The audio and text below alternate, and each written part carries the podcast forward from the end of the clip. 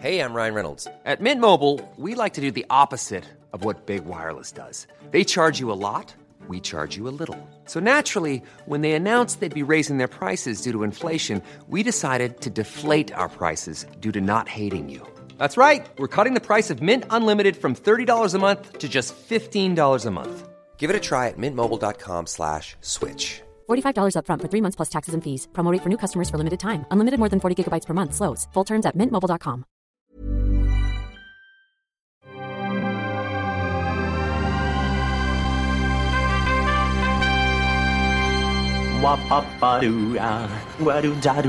Steven, arrête s'il te plaît, j'ai jamais pu encadrer Michel Legrand. Salut c'est nos ciné, votre rendez-vous avec le cinéma qui vous revient en version club, notre salon de discussion plus ou moins régulier autour des grandes et petites histoires de ce fantastique milieu du cinéma que nous aimons tant ici, une heure ou presque, pour causer de tout de rien avec mes habituels camarades de chambrée, Julien Dupuis, salut Julien. Bonjour Thomas. Stéphane Moïsaki, salut Stéphane. Salut Thomas. Perrine Kenson, salut Perrine. Salut Thomas. Et David Honora, salut David. Salut Thomas. La 4DX, les Oscars techniques zappés presque de la transmission officielle et les perspectives concernant le prochain festival local. Non, on a enlevé ce sujet du programme. Le mec écrit Ah, ses ça intros deux heures plus tôt, donc forcément, euh, forcément non. On va parler du rachat de la 21st Century Fox par Disney. Voilà, c'est le No Ciné Club 14e du nom et c'est parti. Tu fais un amalgame entre la coquetterie et la classe. Tu es fou.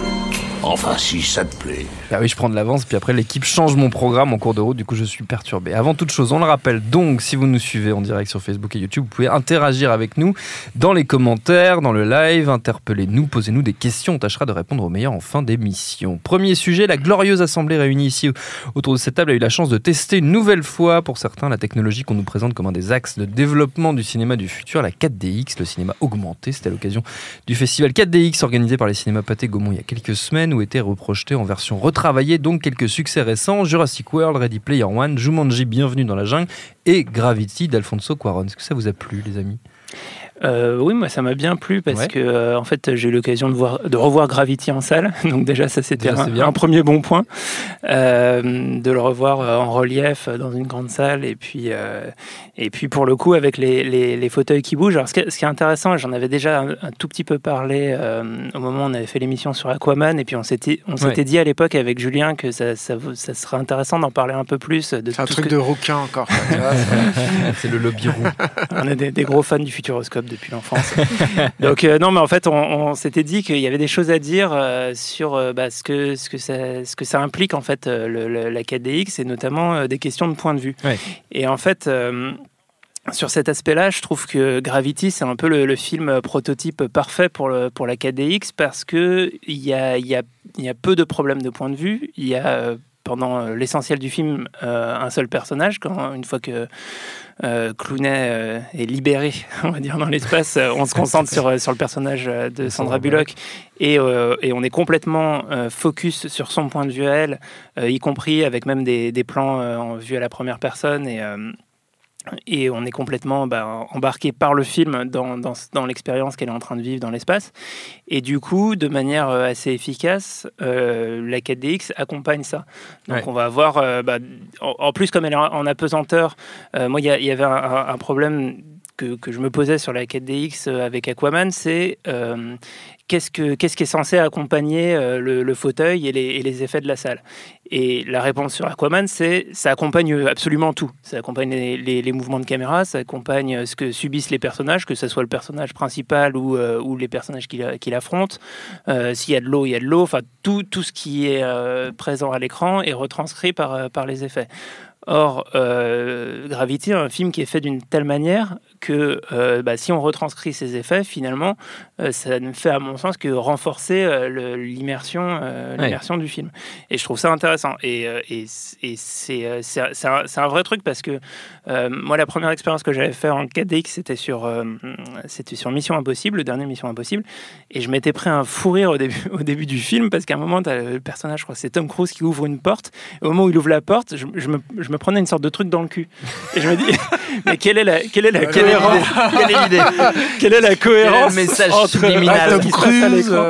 donc, donc du coup, tu te dis, euh, mais ça ça n'a absolument aucun sens, ça va être n'importe quoi.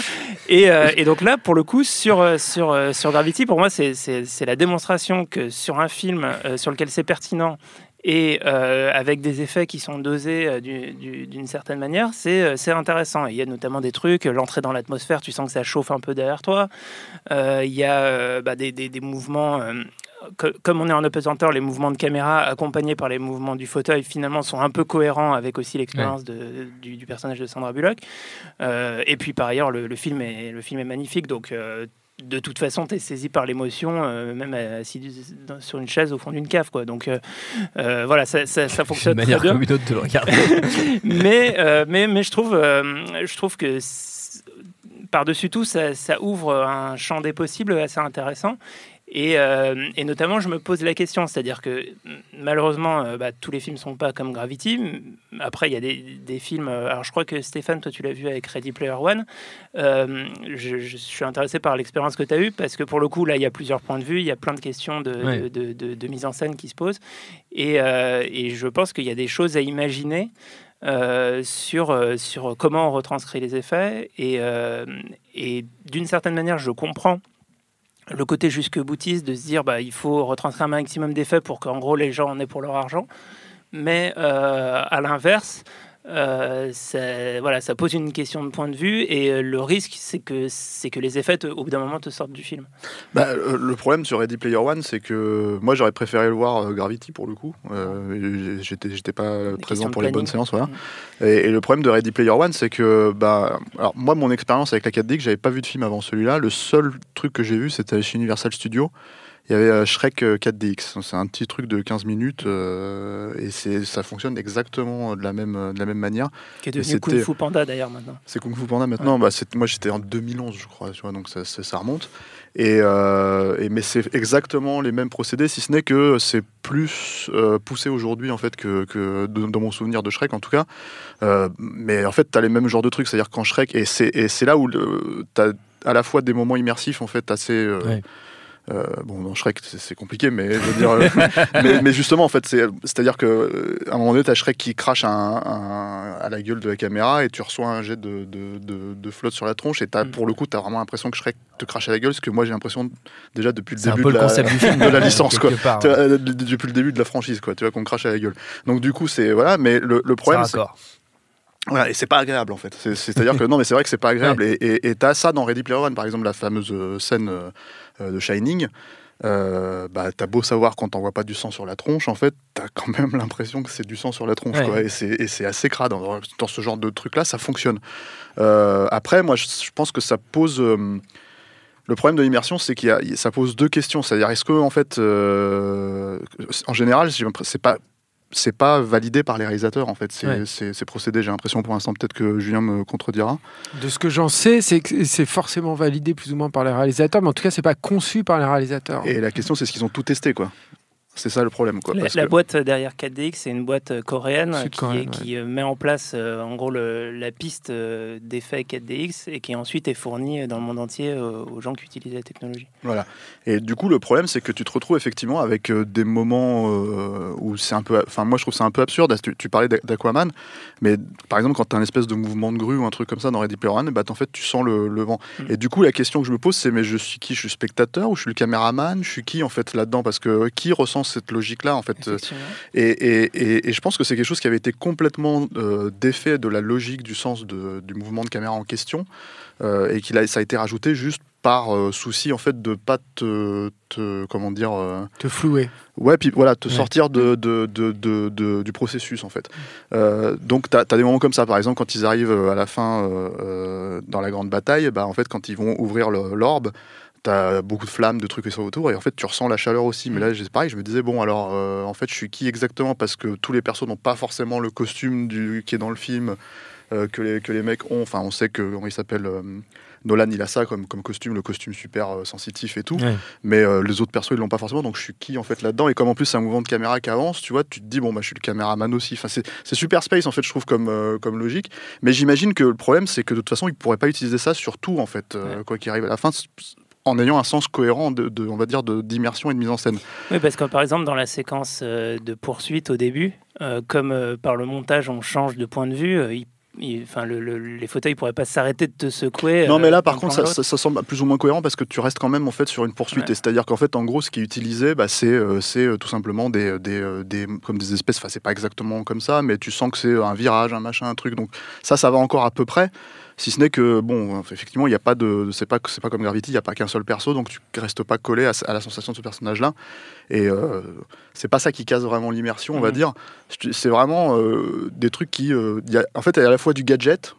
C'est vraiment des trucs space euh, euh, où tu te dis bon ben euh, en fait là ça me sort du film et t'as d'autres trucs plus euh, cohérents et même comme je disais bah, comme le coup du sang en fait ça, ça, ça, ça rend ça rajoute un truc vraiment immersif et dégueulasse euh, même si tu sais que c'est pas ça en fait puisque Oui. quand t'as reçu un autre jet d'eau euh, 10 minutes avant ou un quart d'heure avant bah Mm. c'était voilà c'était une autre euh, une autre matière une autre substance quoi euh, un autre liquide donc le truc c'est que dans le dans le film je veux dire et euh, donc voilà, c'est- ça qui est très bizarre. Et du coup, en fait, j'ai l'impression que ça rajoute un. Enfin, c'est comme s'il y avait un autre réalisateur sur le film, quelque part, euh, qui, euh, qui s'est pas mis d'accord automatiquement avec le réalisateur du film en question et qui, et qui du coup, en fait, te, te, te, te dit Ah, mais moi, je pense que le film, c'est ça, c'est mon interprétation. Et tu fais Bah, ouais, mais. c'est voilà, c'est super bizarre. Mais après, euh, j'imagine que, ouais, il y a des films où c'est. Enfin, je pense que les films, euh, genre Aquaman, euh, des vrais films de Mongolo, tu vois, je pense que euh, là, à mon avis, ça doit être rigolo comme, euh, comme à la foraine, quoi. public. tu vois. Non, mais. euh, non mais je dis Aquaman, mais j'en sais rien, Ouais. mais je veux dire euh, Kong ou euh, Rampage ou ce genre de Mm. truc quoi. Tu vois là, je pense que quand C'est complètement bien, débile, ça rajoute, ça rajoute du, du- de la débilité absolue et du coup quelque part ça doit être marrant. Tu dis pas du mal de Rampage, je suis désolé. Not, not on my watch, not, not in my show. Perrine. Non, c'est vrai qu'il y a un côté. euh, enfin, moi, comme David, comme David j'avais vu, euh, j'ai vu Gravity euh, là dans, dans, dans ce festival-là, donc euh, tout ce que vient de dire euh, David, je suis tout à fait d'accord avec. Moi, vraiment cette sensation où déjà, bon, c'est un, c'est un très grand film, j'étais très contente de le revoir aussi euh, sur grand écran, et, euh, et cette sensation vraiment d'immersion avec le, le personnage de Sandra Bullock, moi, je l'ai ressenti et ça m'a fait du bien. Mais avant, j'avais testé euh, cette technologie sur euh, Kong et sur euh, The Meg. Euh, C'était quoi en autre le- Deux films, chefs-d'œuvre. deux films intelligents. Ouais, voilà. Et, euh, et franchement, euh, d'autant plus sur. parce que alors sur, sur Kong, ce qui m'avait marqué, c'est à un moment donné, il y a un.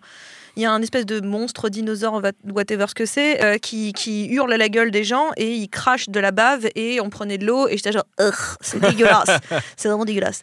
Mais euh, sorti de cette sensation-là, euh, The Meg par exemple, moi j'ai vraiment eu la sensation de me faire maltraiter pendant deux heures, mais littéralement maltraiter. Ouais. Je suis sortie, je pense, avec des bleus dans le dos euh, parce que je prenais des coups de poing, parce que, parce que ça bougeait vraiment dans tous les sens. J'ai failli tomber de mon siège trois fois. Ça glisse, je tiens à le dire. Voilà, pour, euh, au bout d'un moment, faudrait, faudrait en parler. Ça Mettez des glisse. ceintures de sécurité pour les gens parce que franchement, ça glisse.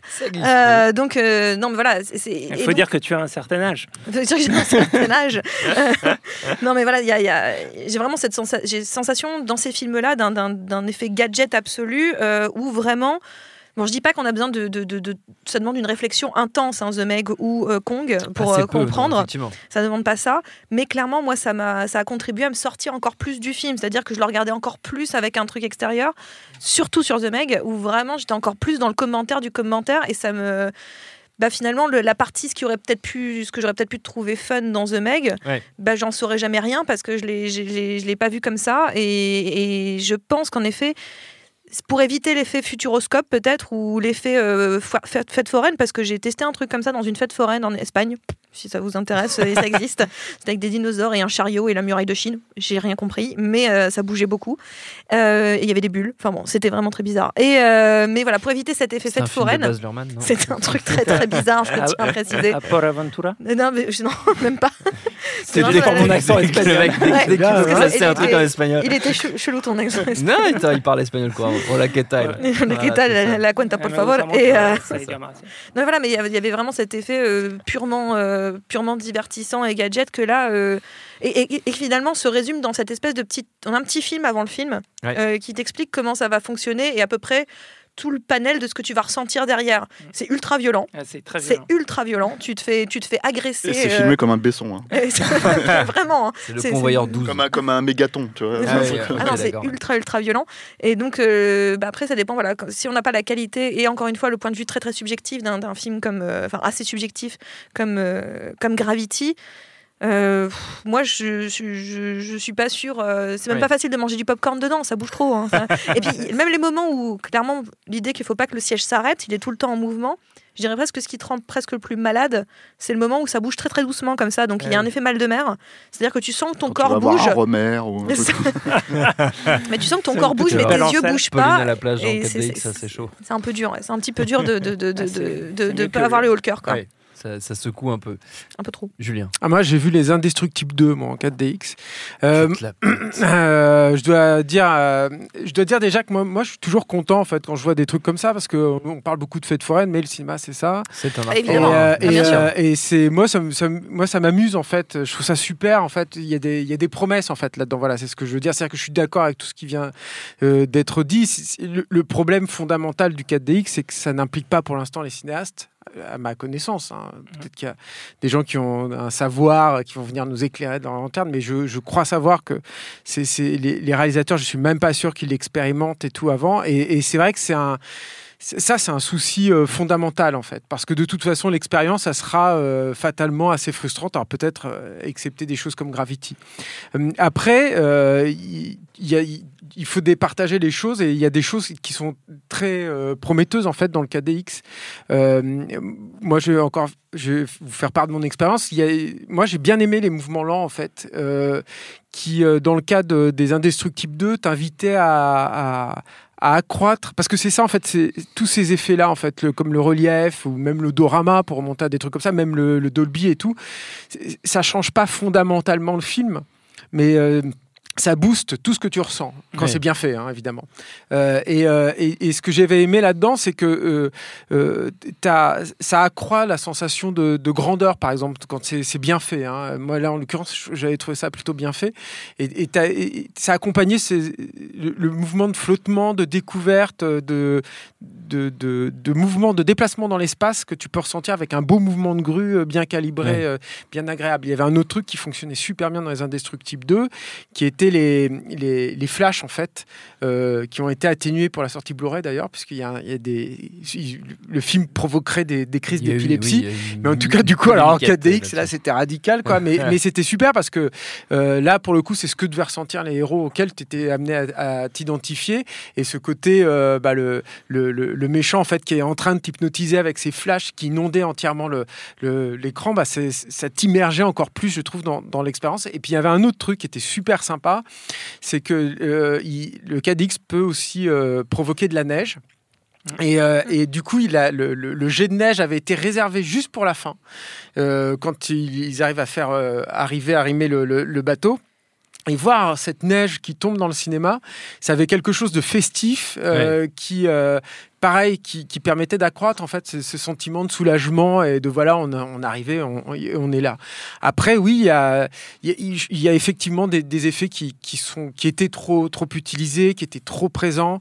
Euh, les, les, les bagarres euh, avec les sièges qui bougent, moi j'aime bien ça parce que ça peut bien t'impliquer et ça peut être aussi violent. Puis c'est un truc que tu ressens, toi. Enfin, dans un Jackie Chan, tu sens les coups et tout, donc Ouais. ça, peut, ça peut être intéressant de les avoir, mais il faut que ce soit utilisé à bon escient et au bon moment. Et, et ce qui était très bizarre, en fait, c'est que tu ressentais le, même choc quand euh, c'était le monsieur indestructible qui mettait un nion ou quand il prenait euh, quelque chose dans la, dans la tête. Alors du coup, enfin, c'était c'est pareil, c'était euh, c'était ambivalent. Enfin, tu rentrais, tu ressortais, tu rentrais. tu problèmes de cohérence, quoi. Voilà, et, euh, et, et puis pareil avec les, avec les, les jets d'eau, euh, voilà, bon, enfin, bon, tout a été dit, quoi, mais c'est- c'est- c'est- ce serait bien qu'un cinéaste, apparemment, quand le 4DX avait été lancé, euh, euh, Alfonso Cuarón avait dit que ça l'intéressait, en fait, Ouais. qu'il qu'il est- qu'il- qu'il était amené à, à se pencher dessus. Bon, depuis, il a fait un film pour Netflix, donc ça peut l'opposé de ça, mais, Ouais, et puis mais- Romain mais- en 4D. mais moi, j'ai envie- C'est moins ça. Ah oui, je demande je, je serais Faire de l'eau un peu. J'aimerais vraiment qu'un un cinéaste de, de la trempe de Quaron, Ouais. ou peut-être Cameron avec, euh, avec les prochains avatars, se penche là-dessus Ouais.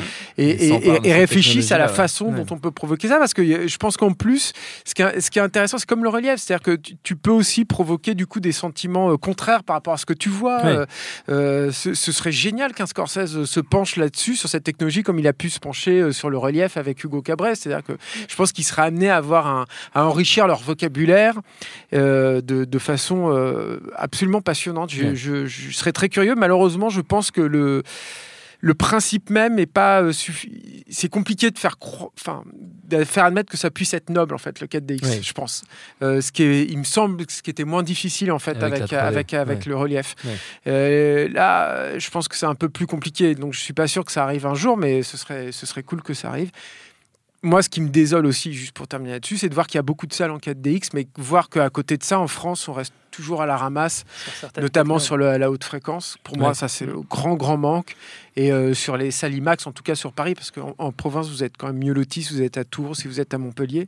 Mais euh, voilà, ça c'est ça, ça reste quand même un, un gros problème parce que même si j'aime bien le 4DX, euh, je trouve que le- pour l'instant, la haute fréquence ou le IMAX sont beaucoup, beaucoup plus intéressants. quoi. Plus Après, intéressante. Ouais, Perrine. Juste à vous dire, moi j'avais vu aussi le. J'en reviens sur The Meg parce que je l'avais vu en, en 4DX ScreenX. Ouais. Donc c'était avec aussi les, les écrans sur le côté qui, all- Ouais. qui, allon- qui allongeaient l'image d'une certaine façon, enfin qui donnaient plus de, de champ de vision. On avait une sorte de. de- un peu de périphérique d'une certaine façon. Et, euh, et j'avoue que la- le cumul, en tout cas, de, de la 4DX plus le ScreenX était euh, encore un petit peu plus perturbant parce qu'en il y avait un- en fait il y avait un- presque un trop plein d'informations. C'est-à-dire Ouais. que non seulement il y avait l'information de ce qui se passait à l'écran, de l'histoire, etc. Euh, il y avait l'information de tout ce que ton corps était en train de ressentir parce qu'on se faisait taper par les requins. Et puis il y avait. le- En plus, ta périphérie, elle change. Enfin, c'est ça, Oui, je comprends en pas fait, de mélanger non, les pas deux. tout le temps. En fait, c'est pas tout le temps. C'est à des moments Non, mais précis. je du sais, mais, mais enfin, quand tu bouges et tout, tu, ce qui fonctionne dans le 4DX, c'est que tu te focalises en fait sur cet écran qui est face à toi. Donc, si tu as des trucs périphériques alors que tu bouges, Bah, il n'y a, rien quasiment sur la périphérie. Ouais. C'est juste, par exemple, quand tu es sous l'eau, bah, tu es encore un peu plus sous l'eau. quoi. Mais il y avait un autre souci euh, que j'ai ressenti avec cette, cette- ce ce ScreenX, c'est que euh, clairement, les, les murs sur le côté où était, était étendue l'image et l'écran euh, principal étaient de couleurs différentes en fait. Ouais. Donc Bah, ce qui faisait que... euh, hein? Ouais, c'est des vrais murs. Bah, C'est- c'était- pas, vraiment étaient- des écrans. ils étaient gris. Mm. Ils étaient gris là où l'écran était plus, plus blanc en fait. Ouais. Et donc il y a, il y a un contraste de couleurs qui fait que d'un seul coup, euh, euh, l'image, elle, euh, elle est assez perturbante, elle est vraiment euh, coupée. Et, euh, et- et je trouve que il y avait ces trucs de, de- sur les télés là, à un moment donné où il y avait la lumière qui. qui Ah, L'ambilight. qui- Ouais, l'ambilight, voilà, qui donnait le- l'ambiance de, de, de, de, de l'image en fait. Et finalement, ça, ça marchait mieux que ce, ça qui d'un seul coup, on est.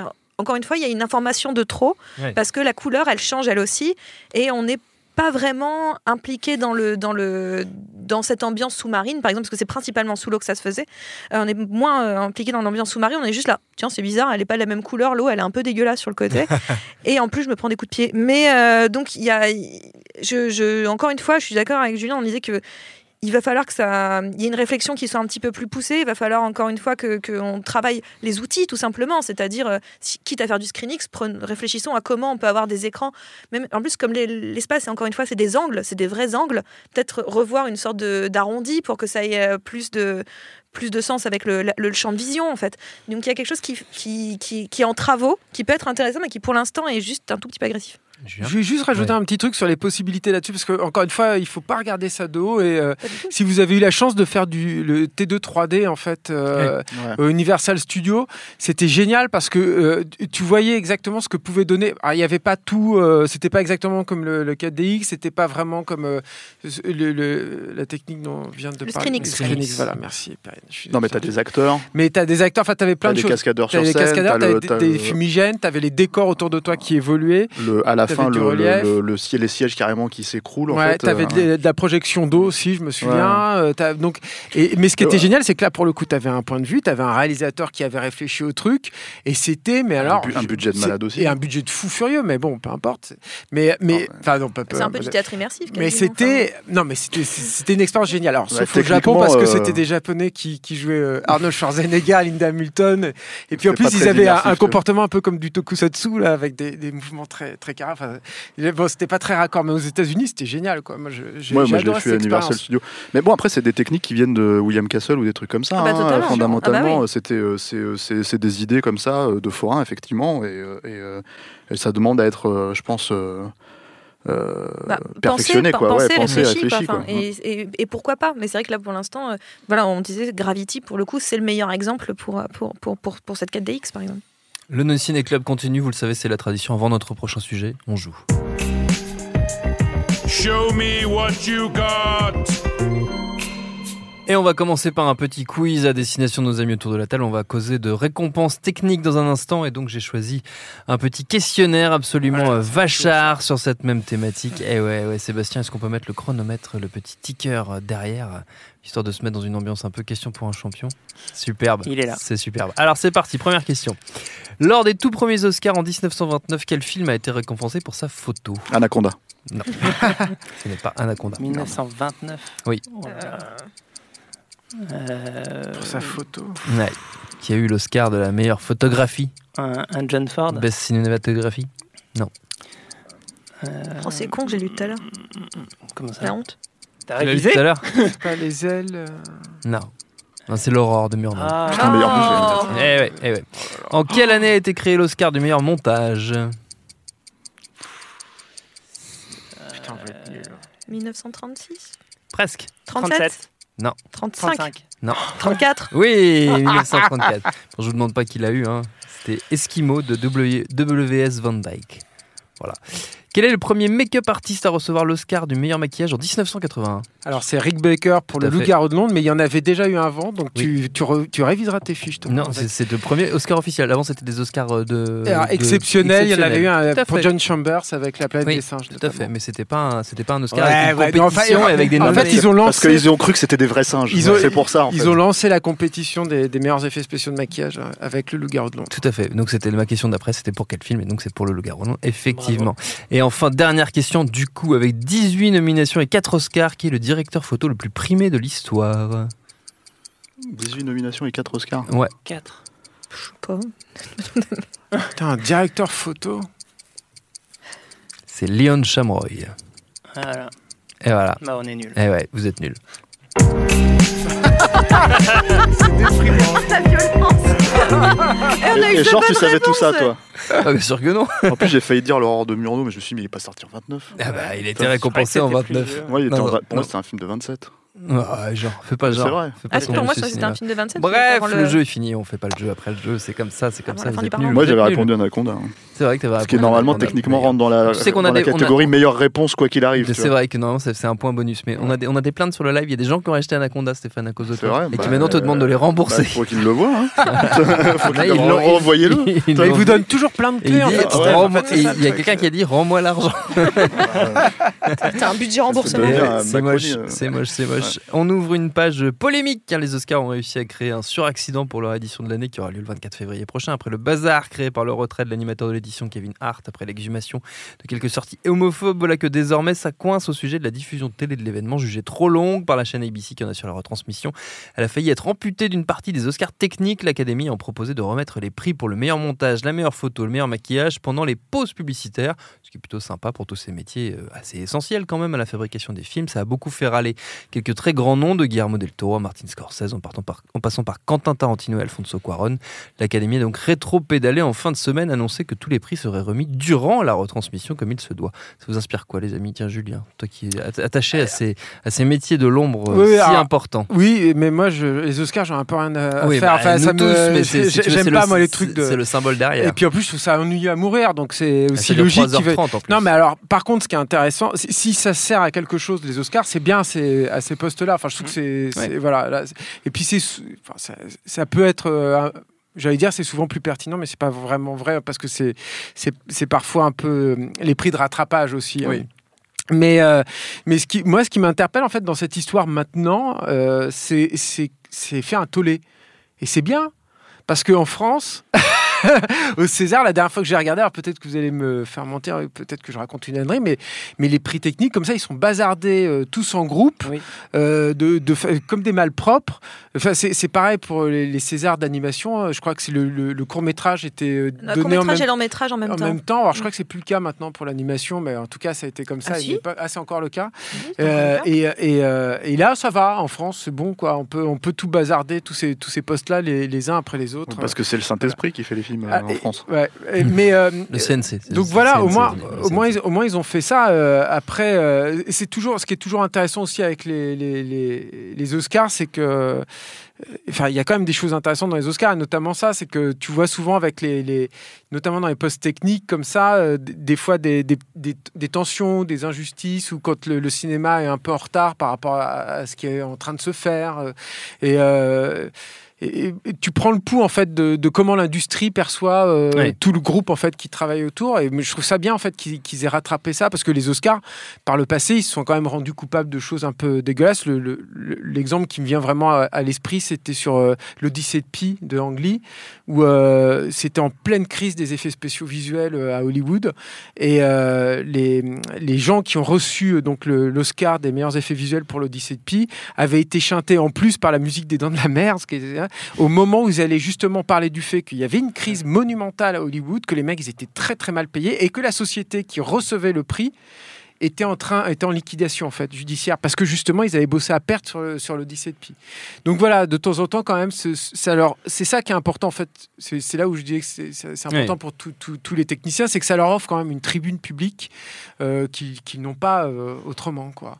Voilà. Et mais je trouve ça très bien que les gens se soient euh, relevés. C'est pas pour ça que je vais regarder quand même les Oscars. ai- ça m'intéresse vraiment. les, les, les, les, les 200 minutes de, Ouais, c'est- des Oscars long, de l'année Perrine. Mais il n'y avait pas que. Enfin, il y a les Oscars techniques, mais il y avait aussi euh, le, court métrage Le qui devait, court-métrage, qui ouais, devait tout à fait, sauter. ouais, ouais. Euh, et c'est la question que moi je me pose, c'est à quel moment on décide que c'est ces prix-là qui doivent sauter en fait? C'est-à-dire que euh, l'Oscar technique, euh, parce que enfin, visiblement on considère que c'est moins intéressant, en tout cas c'est des, c'est des métiers qui sont moins visibles euh, du grand public, qui les identifient moins, mais pourquoi le court-métrage aussi doit, doit, doit, doit sauter? Enfin, je veux dire, Et à un moment donné, je crois qu'il y avait eu cette histoire qui voulait dire oui, mais là c'est cette année, on prend ces quatre-là, puis l'année prochaine ça sera quatre prochains. Enfin, l'idée de la plaque tournante des, des, des, des, des, des catégories qui allaient passer sous le radar. Est-ce que vraiment ils allaient passer à un moment donné meilleur film sous le radar? Je suis pas sûr. Ils voulaient faire pire, Ouais. ils voulaient tous les aligner, je crois. T'as pas entendu parler de ça Je- et En fait, ils voulaient tous aligner tous les tous les Ça tous les mecs d'un coup, en fait.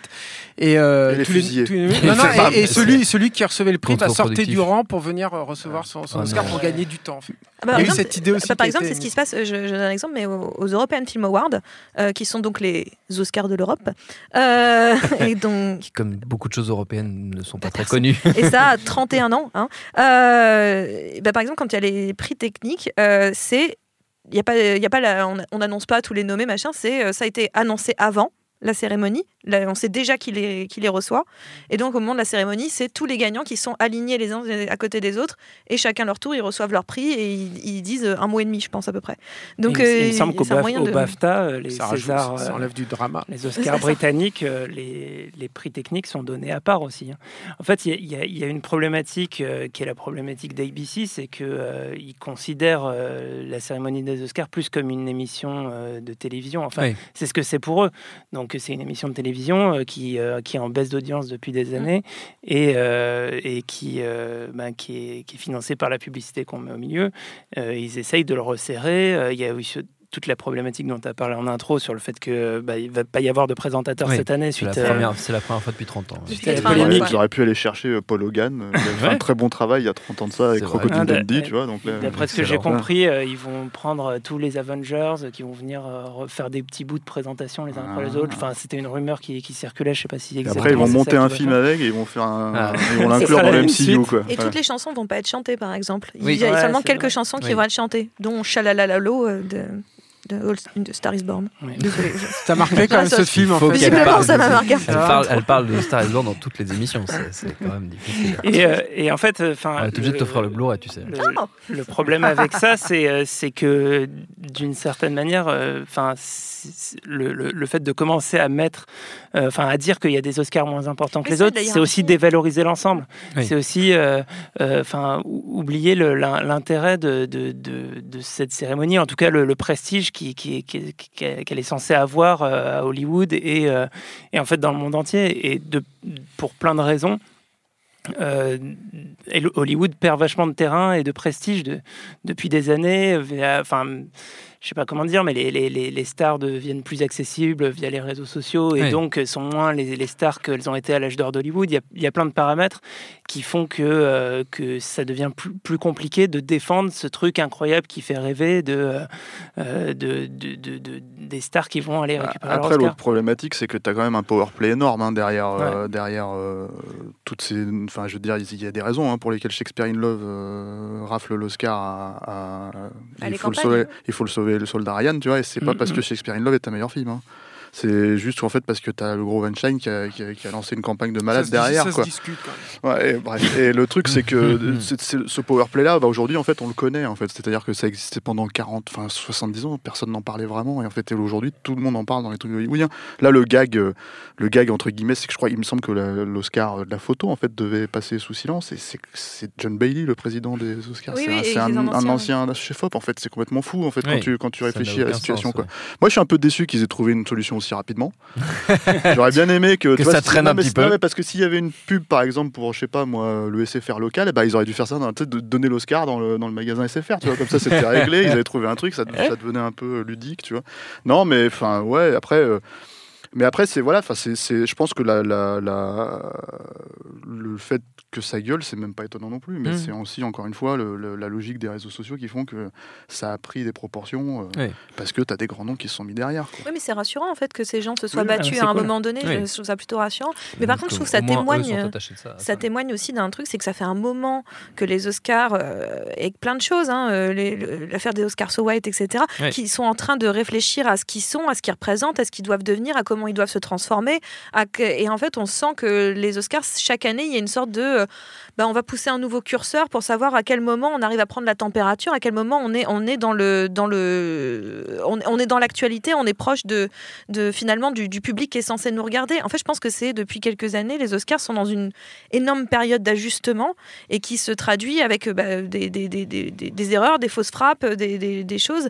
Et euh, est-ce qu'à un moment donné, ils vont trouver la, la, la, la bonne formule? Euh, Le temps le dira, mais pour l'instant. beaucoup d'erreurs et euh, pas beaucoup de solutions. quoi. Bah, Ouais, ouais, voilà. c'est- ça, moi, ça démontre qu'ils sont largués. hein. Bah, oui, mais, je- mais c'est ça, et que clairement, ils, ils tentent par plein de moyens avec. euh, et euh, bon, bah là, ils ont poussé un mauvais bouton, ça, ça, ça a crié, il y a eu, l'alerte rouge, bam, on, on repart en arrière.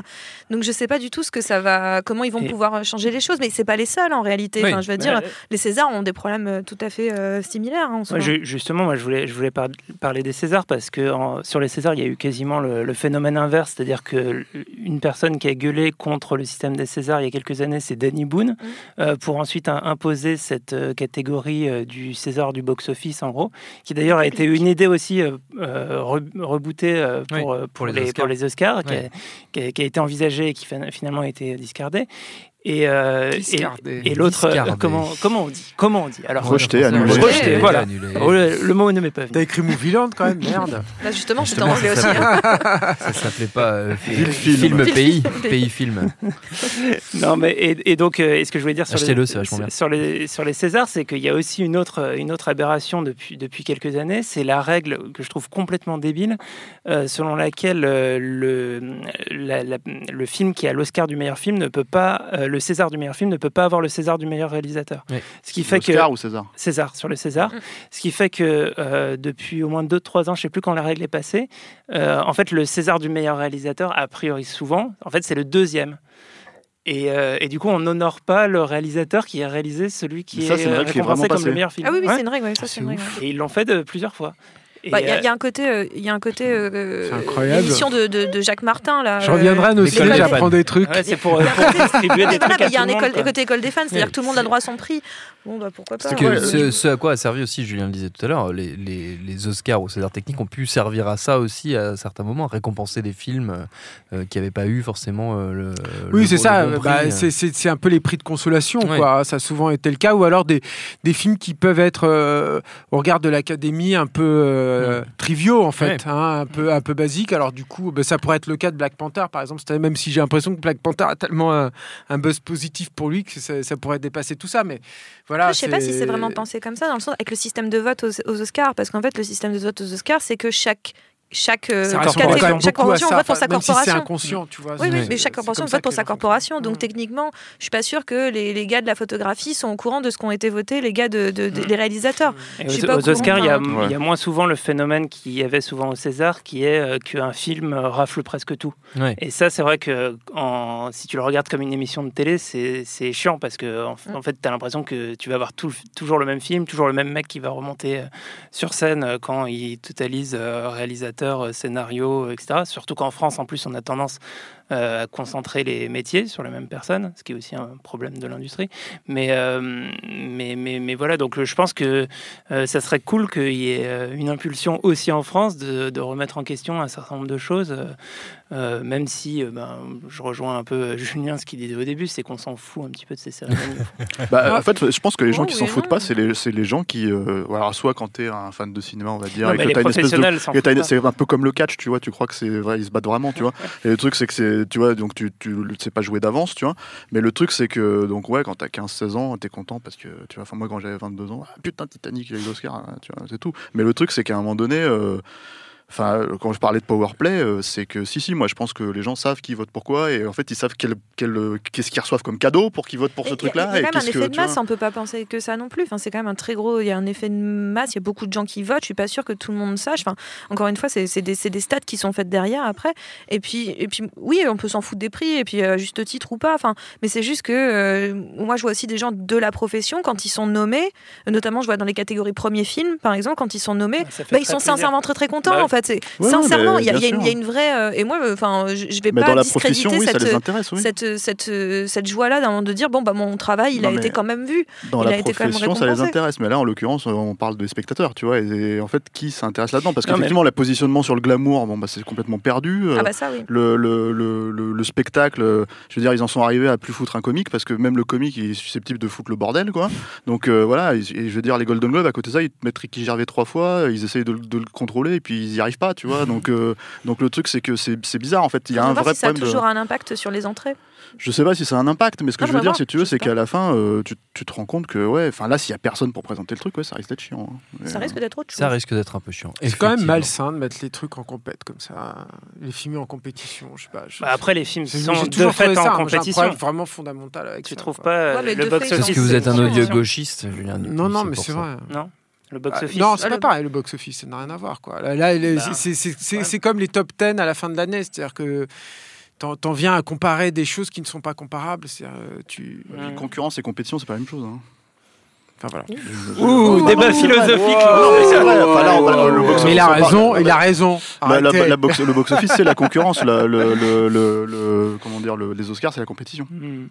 Non, ça n'a rien à voir. C'est beau. pense. Sur cette, euh, Non, ces mais, considérations. enfin, euh, Non, mais ça a philosophiques. des mérites, tous ces trucs-là, mais quand même pas beaucoup. quoi. Tout à fait. Très bien. Et c'est chiant. Oui, on enchaîne. Avant notre prochain Faut sujet, boire en même temps. encore, Encore un, un petit jeu. con, oui, ouais. Show me what you got. Et comme d'habitude, et pour le plus grand plaisir de David Honora, ce sera un jeu musical. Pour préparer notre prochain sujet, on va se faire un 100% BO de Disney. 5 extraits de 5 grands classiques de l'animation. Tu restes là, tu ne bouges pas. 5 grands classiques d'animation en VO, évidemment. Le premier qui trouve, comme à chaque fois, a gagné. Premier extrait. Blanche-Neige. Blanche-Neige. Bien joué. Ah. Deuxième extrait.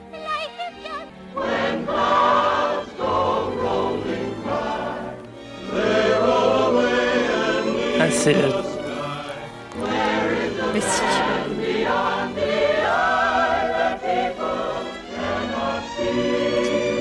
Je vais dire une connerie parce que je suis sûr que c'est pas ça, mais bon. Anaconda C'est pas Ah, le Anaconda. Noël de Mickey ça Non. Non, c'est pas Pinocchio Ah non.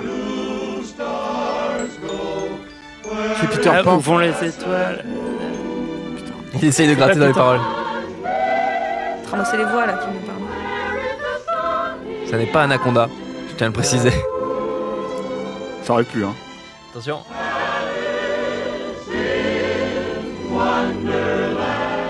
Ah, Alice au pays des merveilles. Voilà, c'est bien. Ah, Pas loin. connais Vous parlez, bien vous celui-là. parlez tous en anglais, Ah, c'est ouais, Il y bien. a un serpent super. Non, il n'y a pas de serpent. Il y a pas de serpent. Dans le livre de la jungle. Troisième extrait. Euh, Le livre de la jungle. Non. Ah non Non, Euh, Merlin l'Enchanteur. Oui, c'est Merlin l'Enchanteur. Bravo, bravo, bravo. Quatrième extrait, c'est parti. Ah, la Belle et la Bête. Oui, Voilà, c'est ça. bien joué. Ouais, J'étais déjà trop vieux. C'est la première Magnifique. chanson Et de- le cinquième extrait, c'est parti. Moana. Moana. Ramayana, non La Reine des Neiges. Non. Ah, euh, Tingle de la. Enfin, Tangle de. euh, Ouais, Tangled. Réponse. Réponse, voilà. tout à fait. C'est réponse. Bravo. Vous voyez que bravo, c'était plus bravo, moderne. bravo. Oui, c'est un peu plus moderne que les premiers. C'est pas une- forcément une qualité. Merci d'avoir joué mal, à la tous. Vous êtes, réponse, vous êtes très la Ah, réponse, c'est ouais. super. La musique est un peu moins. La Ah, musique est moins bien. C'est quand même super beau Faras là. hein. Là, de la musique à chier. Ah est d'accord. Le film est très cool. Rassurez-moi quand même. Allez, on continue.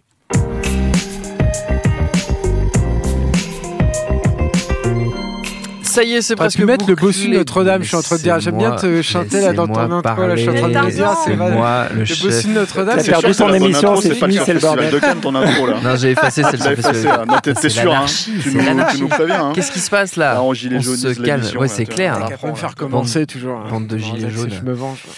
C'est donc, je le disais, presque bouclé. Le rachat par Disney de la 21st Century Fox, le deal le plus juteux du monde du cinéma, plus de 70 milliards de dollars. C'est en cours de finalisation. On annonce sa conclusion pour le mois de juin. Ça pourrait encore durer un petit peu au passage.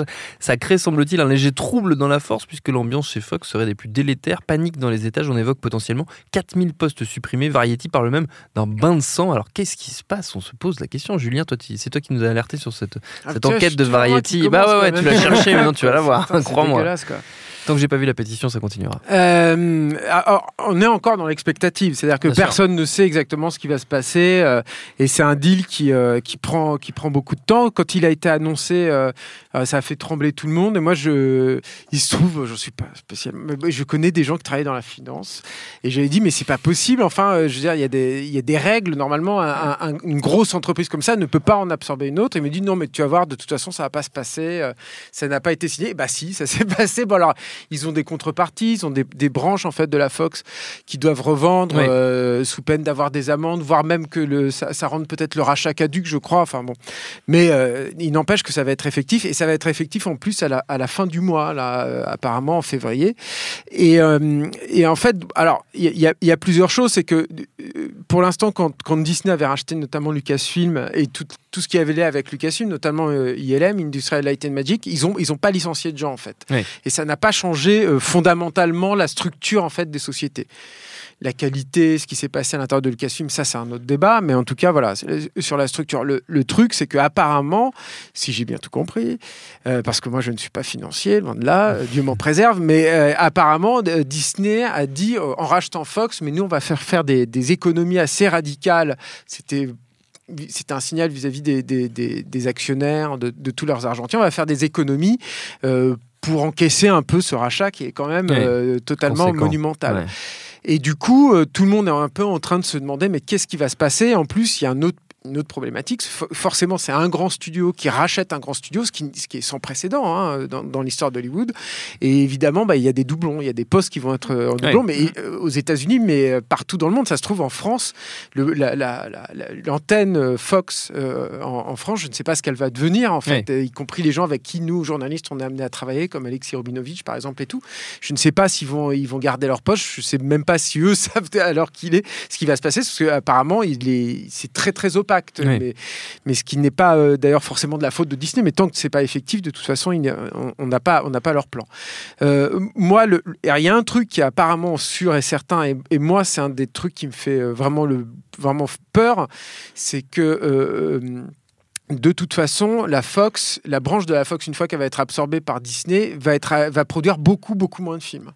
Euh, ça va être quasiment réduit de moitié, en fait. Et euh, alors, d'une part, de toute façon, que les, cinéastes aient un guichet euh, en moins euh, pour euh, essayer de monter leurs films, de toute façon, en soi, c'est très, très inquiétant. Oui, déjà Et on sait nouvelle. que tous les Mm. films qui ont vraiment révolutionné un peu l'industrie de Avatar à la guerre des étoiles et tout, ils ont eu besoin en fait de ce levier-là, Oui. d'aller voir un studio puis un autre et de dire mais attends lui il est peut-être un peu intéressé. C'est comme ça qu'Avatar s'est monté. Oui, bien sûr. Fox voulait pas mettre le pognon, Cameron est allé voir euh, Disneyland, je crois qu'on l'avait déjà raconté en fait à, à nos ciné, mais c'est toujours bon de le rappeler. Donc là, euh, dans, dans le cas présent, comment Cameron aurait réussi à monter, à monter Avatar? Ça c'est quand même la, grande question. Et en plus, le, fait que euh, ce studio-là soit amené à produire beaucoup moins, bah, c'est inquiétant. Euh, D'autant plus inquiétant que moi, la Fox, c'est un studio que j'ai vraiment euh, détesté pendant très longtemps. Mais je trouve que dans ces derniers mois, euh, voire années, euh, c'est un studio qui fait des, des choses intéressantes, qui, euh, qui prend des risques. Euh, les Veuves, c'était eux. Le prochain Joe Cornish, c'est eux. Euh, Logan, c'était eux aussi. Tout ça, c'est des trucs, c'est les enfin, c'est parmi les seuls en Ouais. fait à, à, à- à À oser tenter ces choses-là. faire ouais. des, des, des choses comme ça. Dire, même, euh, même Warner, qui était le, disons, le studio le plus euh, réalisateur euh, Aventureux. euh, Friendly. j'allais dire, Ouais. mais je me suis dit, merde, je vais utiliser voilà. un anglicisme, c'est pas possible. Ça arrive à Bon, Mais voilà, même, Ça eux, en fait, je trouve qu'ils sont, ils sont beaucoup plus euh, sur la réserve, en fait, hein, Ouais. ces, ces dernières années, alors qu'eux, ils font, même, même quand ils font des trucs de, de Marvel, ils font, on en pense qu'on veut, mais ils font un truc comme Deadpool, c'est-à-dire qu'ils essayent un peu de, de- de faire bouger un petit peu les lignes et de, de, de- de bousculer tout ça. Et je parle pas du deal qu'ils ont signé avec, euh, avec Guillermo del Toro, et puis évidemment euh, de leur relation avec James Cameron. Parce que moi, c'est aussi l'autre truc qui m'inquiète. Alors ça, ça n'a rien à voir avec euh, les, annonces qui ont été faites vis-à-vis de l'industrie, mais euh, c'est- compliqué, je pense. C'est-à-dire qu'il va, il va. Cameron, c'est un mec euh, qui, euh, par la nature de ses films, en fait, euh, est amené à un moment ou à un autre à se confronter au pont des studios. C'est Ouais. c'est quasiment, ça a quasiment été euh, systématique sur, sur, sur tous ces films. Et, euh, et je me dis que c'est, ça pourrait être, ça pourrait devenir compliqué. C'est-à-dire que Avatar, c'est pas encore sorti, on ne sait Mm. pas exactement où ils en sont, on ne sait pas exactement combien les films ont coûté. On sait que ça a coûté très très cher. Moi, ce que je constate quand même mine de rien, et j'ai du mal à me dire que c'est complètement indépendant de ce rachat-là, c'est que Lightstorm euh, a euh, augmenté son activité.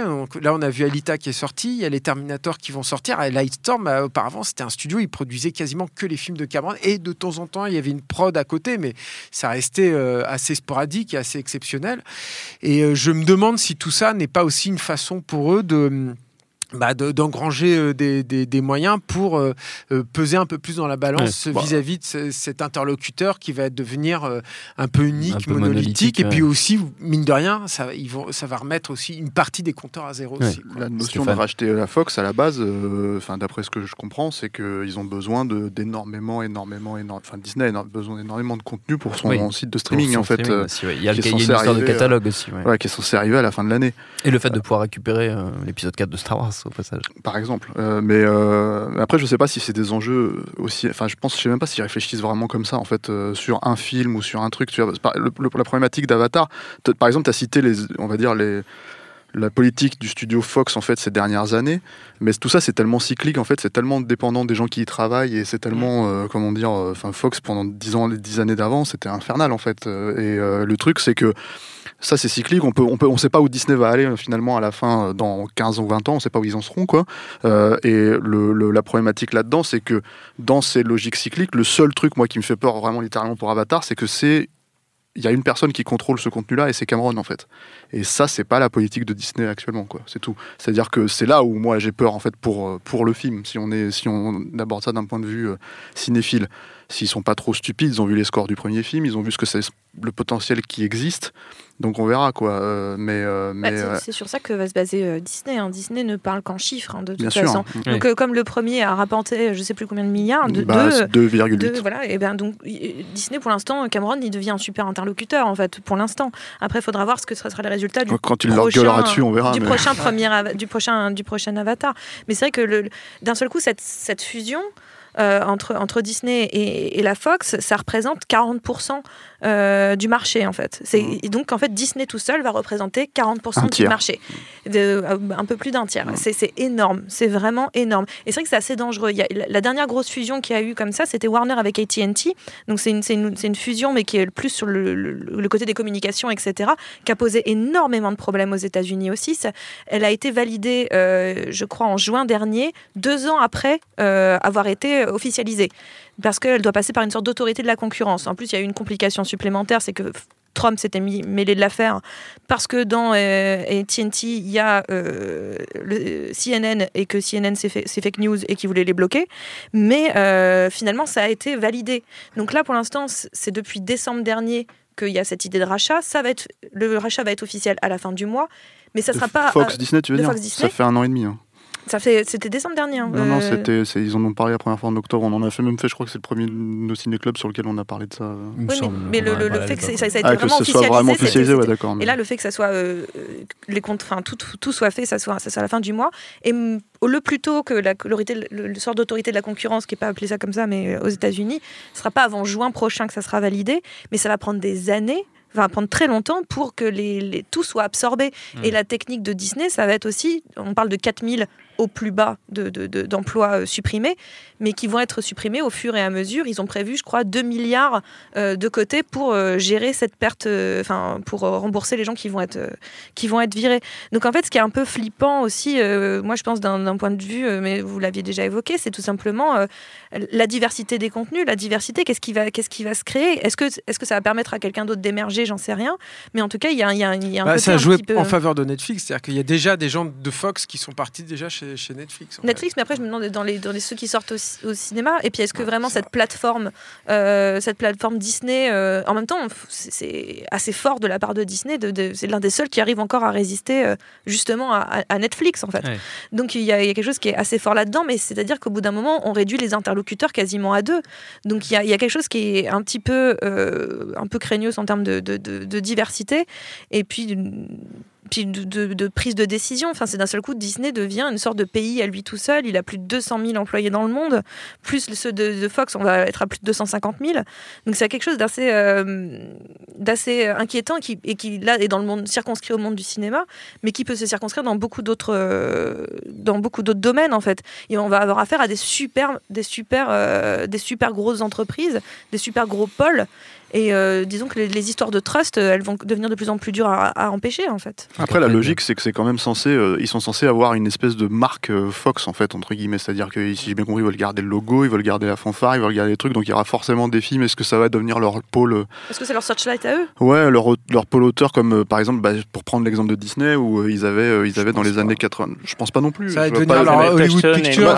Voilà, c'est ça. Je suis en train de dire, voilà, quand ils avaient Touchstone, Hollywood Pictures, des trucs comme ça, en fait, dans les années 90, mais euh, que Bruckheimer, il faisait ses films d'action euh, et c'était pas labellisé Disney à proprement parler, même si c'était chez Disney quand même, quoi. Mais, mais tout ça, c'est des.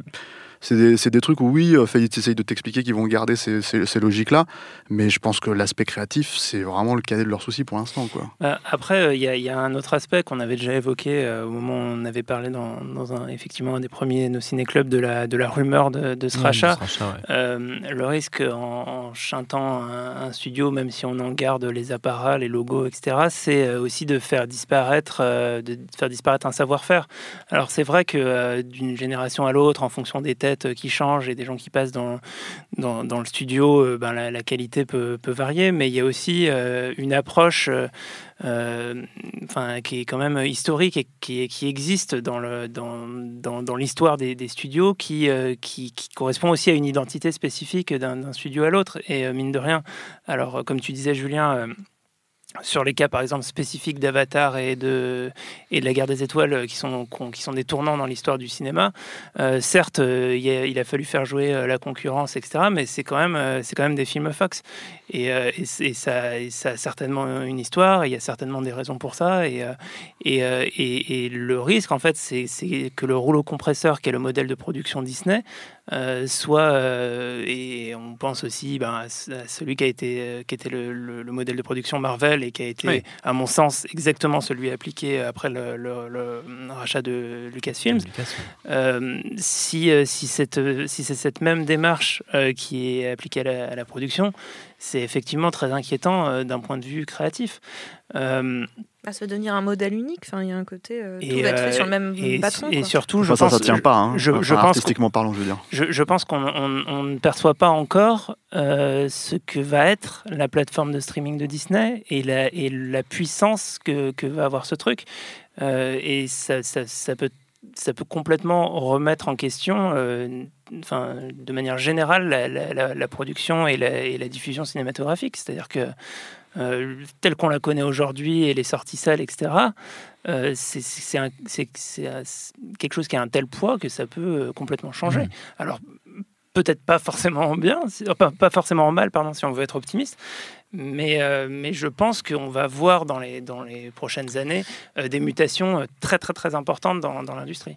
Moi, j'ai du mal à, à, à- à pas me dire que ce, ce- ce mastodonte. euh, euh, c'est Johan de Rokirama qui m'avait sorti ça. Je me rappelle quand ils avaient acheté euh, Lucasfilm, Disney, mais je trouve que c'est une image euh, qui, moi, qui me parle bien, quoi. Il m'avait dit c'est le, c'était tout à la fin d'Akira, en fait. J'ai, du mal à croire que cette espèce de gros mastodonte informe, énorme, là, qui est en train d'absorber toute la culture, ne va pas euh, s'effondrer sous son propre poids, en fait. Ouais. C'est le problème. hein. J'ai ces trucs gigantesques comme ça, énormes en général. hein, Il y a toujours un truc où et et, et c'est pas simplement dans le cinéma, hein, dans toute euh, société humaine et tout. C'est c'est- il faut un cœur tellement gros pour faire battre là-dedans. Il faut, Mm. faut que le, le- organiquement, il faut que ce soit tellement puissant, puissant que j'ai du mal à, à m'ima- à- à m'imaginer que ça va pas en fait euh, s'effondrer. En fait, c'est trop gros, c'est- c'est c'est trop énorme avec ce, ce- ce truc où moi je me dis ça par exemple sur les films Marvel je me le dis depuis un moment en fait puis ça n'arrive pas c'est vrai qu'ils Ouais. arrivent à, à tenir et tout alors que je trouve déjà c'est truc informe quoi le dernier Avengers c'est un c'est une espèce de gros machin qui n'a ni queue ni tête où il y a aucune cohérence et puis bah ça tient les gens continuent à y aller etc mais euh, mais bon il n'empêche que je quand je vois ça là je me je vois ce conglomérat gigantesque euh, qui va être effectivement ce qu'ils avaient fait dans les années 90 avec Hollywood Pictures et puis, euh, et puis et Et Touchstone. Touchstone et tout. Mais en, de façon exponentielle, Enfin, Ouais. c'est beaucoup beaucoup plus gros quoi. J'ai du mal à me dire que ça Mm. va pas euh, ça va pas crever en fait de sa belle mort. Moi, je me demande s'il y aura- s'il y aura une série euh, Disney Superstructure sur RMC de découverte. euh, Ah ouais, non, mais voilà exactement ce ça serait, pourrait être ce ça. serait vraiment vachement bien. Euh, on s'approche de la fin, les amis. Vous pensiez y échapper, mais non, mais non, il reste évidemment encore un jeu. Je sais où tu te caches Viens ici que je te bute, enculé C'est évidemment le jeu préféré de toute l'équipe, c'est l'instant VF, un extrait d'un film dans sa magnifique version doublée dans la langue de Molière. Celui qui trouve récolte notre plus grande admiration. Sébastien, premier extrait. Passez-moi l'expression, mais vous êtes un vrai con Qu'est-ce que vous voulez Un vrai con vous aviez parfaitement raison, monsieur, vous aviez mis en plein dans le mille. Euh, essayez de la trouver, vous Je n'ai pas encore terminé. Est-ce que vous m'avez compris Euh, 5 sur 5, monsieur Peterson. euh, Appelez-moi maître, bordel de merde Oui, oui, oui, oui, oui, oui, oui, maître, oui, maître. J'accepte vos excuses. Oui, allez, allez, allez, allez, allez. Tâchez de plus vous mélanger les pinceaux et de savoir à qui vous avez affaire. Rien du tout. Oh. Aucune idée. Aucune. No, no fucking clue. Bon, un deuxième extrait alors. Ok. La recette infaillible pour pigeonner les parents, c'est les mains moites. Ah bah bien sûr c'est Ferris. Bueller. Mais oui, c'est Ah, Ferris Bueller. Je connaissais en plus que pour le coup je l'ai vu en VF. C'est bah, pour une fois, parce que vous râlez à chaque fois parce que je mets des films trop récents. Donc là, j'ai pris un film des années là, 80 en, VF. Eh Oui, Toujours vu en VO, moi. Vu qu'en Ah VO. oui, bah oui, bah oui, bah oui, bah vous n'avez pas eu d'enfance, que je vous dise. En tout cas, bravo, Julien. Si on parlait anglais. Ouais, non, non, non. De Tu- justesse, j'étais mauvais hein. Non, hein, Julien, tu c'est- as été magnifique, comme toujours. Les autres, euh, j'en parle même pas. En fait, J'avais des bonnes réponses. Internet Internet Et donc, on est choqué mal. Perrine, t'as vu, genre, chronique ton intro. C'est nouveau. Elle, là, elle rigole, mais en fait, elle va pleurer dans deux secondes. Perrine ne pleure pas. Ouais, je passe pour quelqu'un de cyclotimique. Hein. arrêtez, arrêtez, voyons. Mais J'aime bien Internet. C'est vrai, elle- elle se- ça, ça te fait rire À à chaque fois- fois. à chaque fois, elle je rigole. À Ouais, chaque c'est fois, je vrai. rigole. Je suis facile, À, euh, tel pour point que ton rire fait partie du jingle presque. Ah c'était moi pas qu'on ça. entendait. On déballe donc les questions de nos amis internautes qui nous écoutent et qui nous regardent en direct. Donc, euh, ma camarade Solène m'en a transmis euh, plein.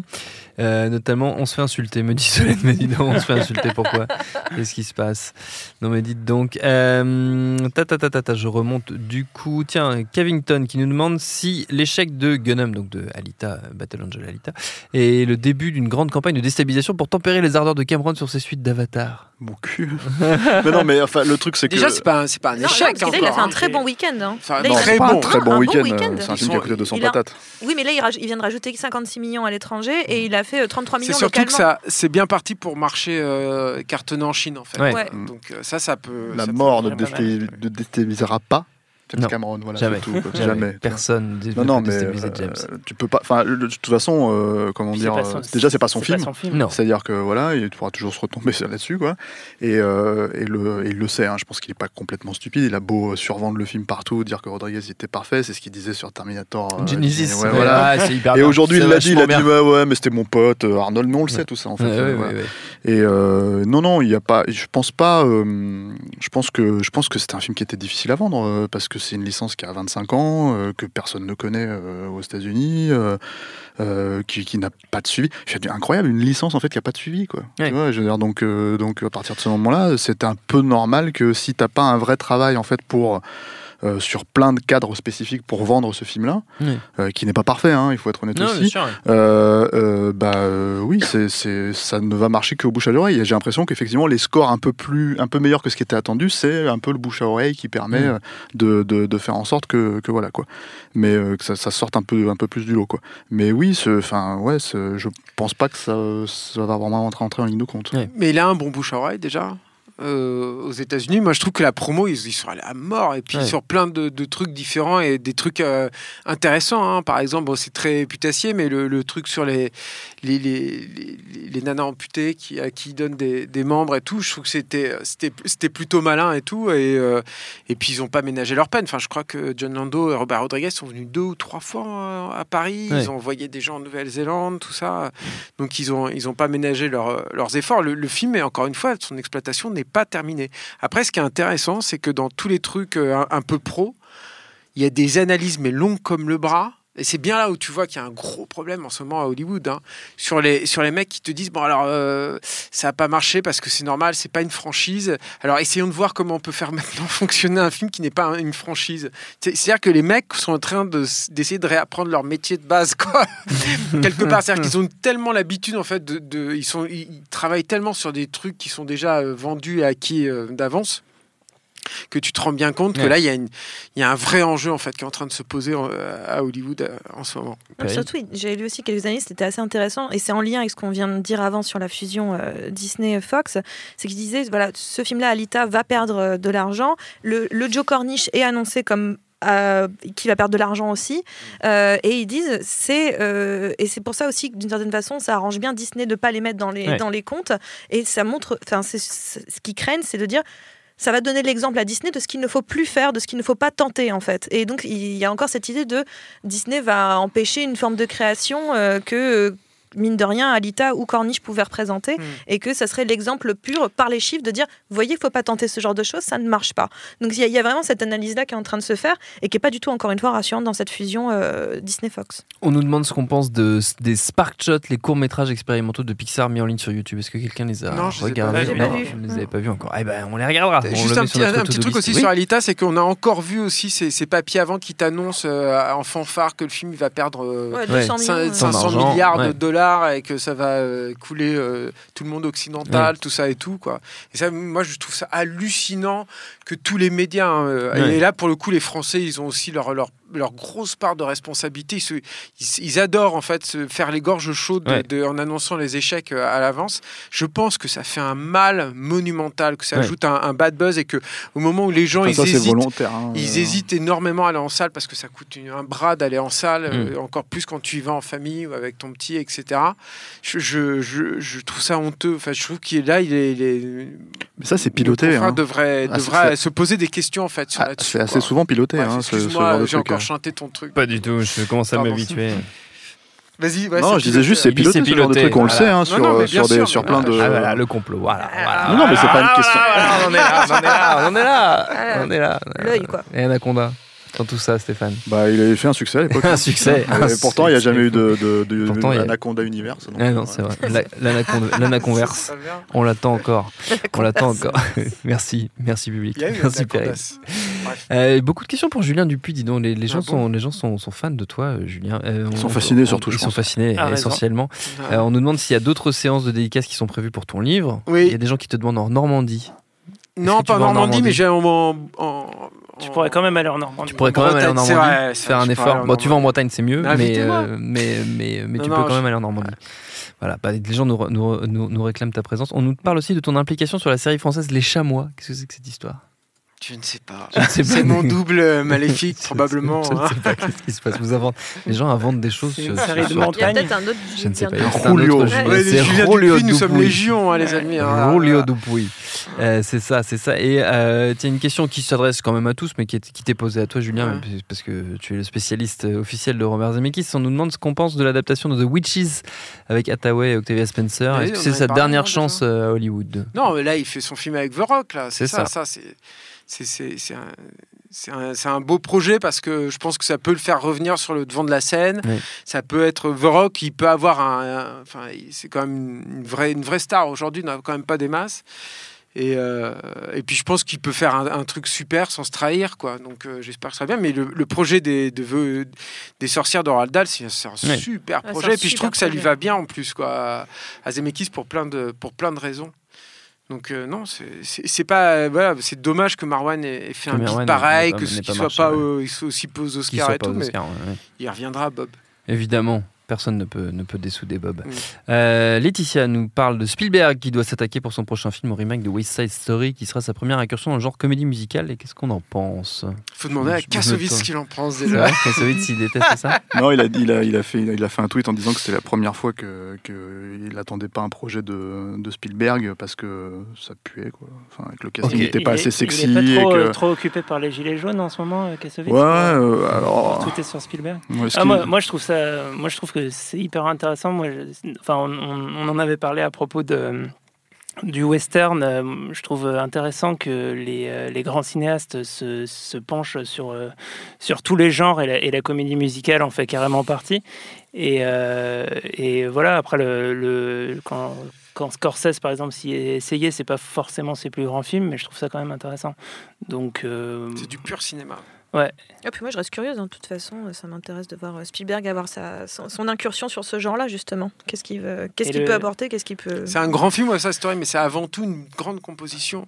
Oui. Donc comme toutes les grandes compositions, tu peux la réadapter. C'est comme une grande pièce de théâtre, etc. voilà. Exactement. ouais. Ouais, J'aurais préféré voir Michael Bay là-dessus, c'est son film préféré. c'est vrai, en plus, il l'a dit. hein. Il a dit que c'était son film préféré. West Side Story, mais avec Mm. des Transformers. Bah, ça Ça trouve, peut être euh, sympa. Bah, tu vois, quand ils font des, bien, des, des, Là, des- vrilles et tout, c'est ça, ça Ah, ça. Spielberg va quitter le projet au dernier moment et il va Michael refiler à la le, place. il va refiler le, le bébé à Michael, mais ce serait tellement bien. Roxane nous demande notre avis sur la nouvelle série anthologique de David Fincher et Tim Miller. Mais c'est super, c'est trop cool.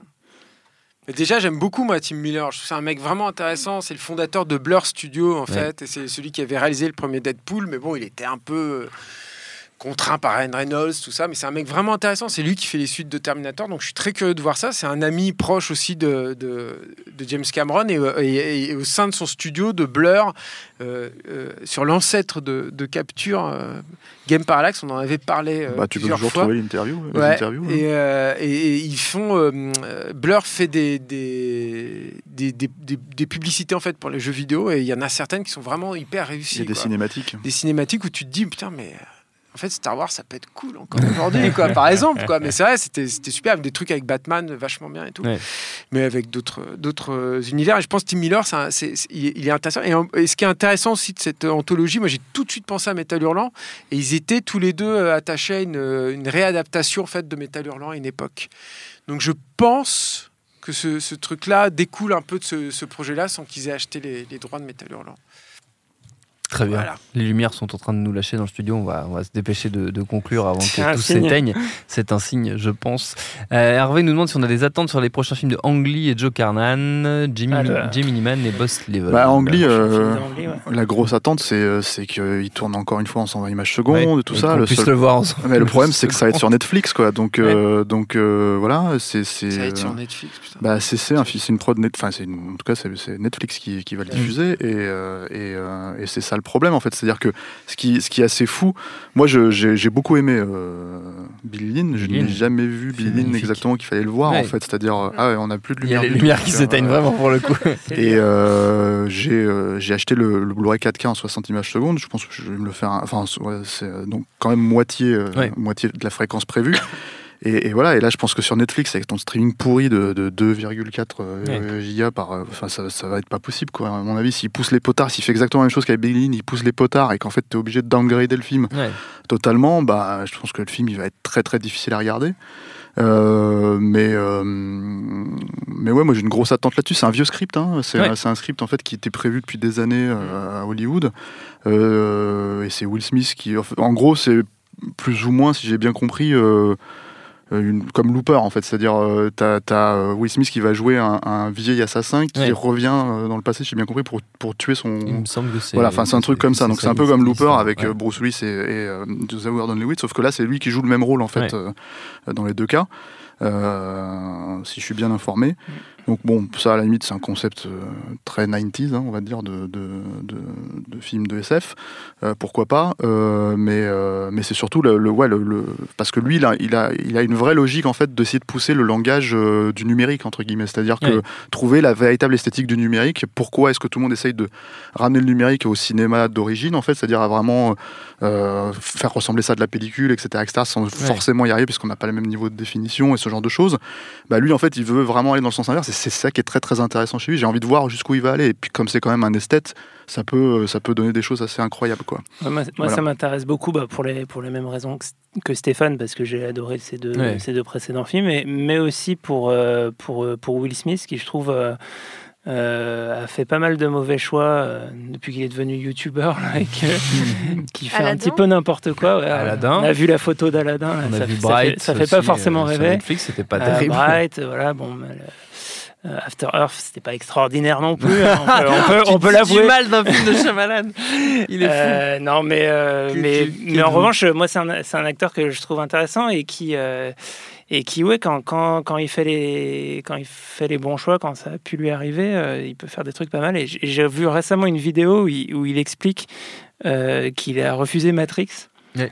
Et je Oui. vous conseille d'aller chercher ça sur anecdote, Internet. c'est connu comme anecdote. Euh, qui est, la manière dont il le raconte est assez marrante. Tout à fait. Euh, une dernière question, tiens, on nous parle, on a eu plusieurs questions sur l'empereur de Paris et le fait que ça n'ait pas très bien marché. Euh, on nous demande notamment ce- si ça menace, ça peut potentiellement menacer l'avenir du cinéma de genre grand spectacle en France qui tentait un peu de, de relancer. Une sensation, une- un avis là-dessus? Non, pas Bah forcément, ça fait pas de bien, quoi. Oui, en tout cas, aider, euh. Oui. on va voir avec le chant du loup aussi, là, quel Oui. score euh, va avoir le, le film. Une émission très prochainement. Et il y a eu, ouais, sur le champ du loup. Euh, Il y a eu Dans la brume aussi l'année Oui. dernière qui avait pas qui avait pas très bien fonctionné. C'est dommage parce que quoi qu'on pense de tous ces films, c'est quand même ça reste quand même des tentatives. euh, Enfin, Après, je- a- moi qui ai grandi dans les années 80, j'aurais rêvé que le cinéma français fasse des trucs comme ça. Oui. quoi. Et on faisait- Donc euh, au moins il y a voilà il, y a des il y a des vrais. Les ripoux, c'était bien les ripoux. Après il y a il y a ce vachement bien, les ripoux. il y a ce projet de, Bah ouais, de Guillaume Le Mans là. Oui, euh, c'est ce que j'allais dire, oui. le projet de Guillaume Le Mans. qui est, qui est- qui est vraiment euh, intéressant, quoi. Mais qui sera, ce sera des, c'est- un peu hors sujet par rapport à la question parce que ce, sera- ce seront des, si j'ai bien tout compris, des, des plus petits budgets, quoi. Oui. Donc, après, euh, après, le- l'Empereur de Paris, ça s'inscrit quand même dans une tradition de cinéma français avec beaucoup de, de costumes euh, et de, de décors qui, qui euh, enfin, en tout cas, qui, qui a un savoir-faire euh, hyper ancré et qui se transmet et qui continue à mobiliser pas mal de gens dans la profession. Donc, j'ai l'impression que c'est un, peu obligatoire qu'on continue à faire des, des films comme ça, si ce n'est des, des téléfilms pourris par. euh, T'en as sporadiquement qui reviennent depuis euh, le début des années 2000, on va dire, Ouais. c'est vrai. Mais t'en avais pas avant. Des, des films en costume d'action comme ça et tout. Mm. t'as- Je veux dire, t'avais des trucs de temps en temps, t'avais le bossu ou la fille de D'Artagnan. Oui, bah après, des t'avais les KPDP un tout- petit peu. C'est vrai Ah qu'après, les t'as le- KPDP, c'était après, t'as les pas films en costume, euh, pas d'action, quoi. Comme il y aura d'ailleurs le Voilà, prochain ça. film de Polanski c'est- c'est euh, pas tout à sur fait euh, pareil. Dreyfus. Mm. Après, quand même, enfin bon, voilà, on Ouais. sent qu'en France, ils essayent. Je sais pas si ce que ça va donner, etc. Mais il y a du moins une tentative d'envie. Donc, le projet de, de, de Guillaume Le Mans, euh, déjà, de créer cette collection de films de genre. Mais il y a aussi le CNC qui a maintenant son, son propre euh, euh, guichet film de genre. Euh, et puis, il y a plein, plusieurs tentatives qui sont autour du cinéma de genre. Donc, après, ça dépend. Ça sera pas des budgets euh, forcément démentiels.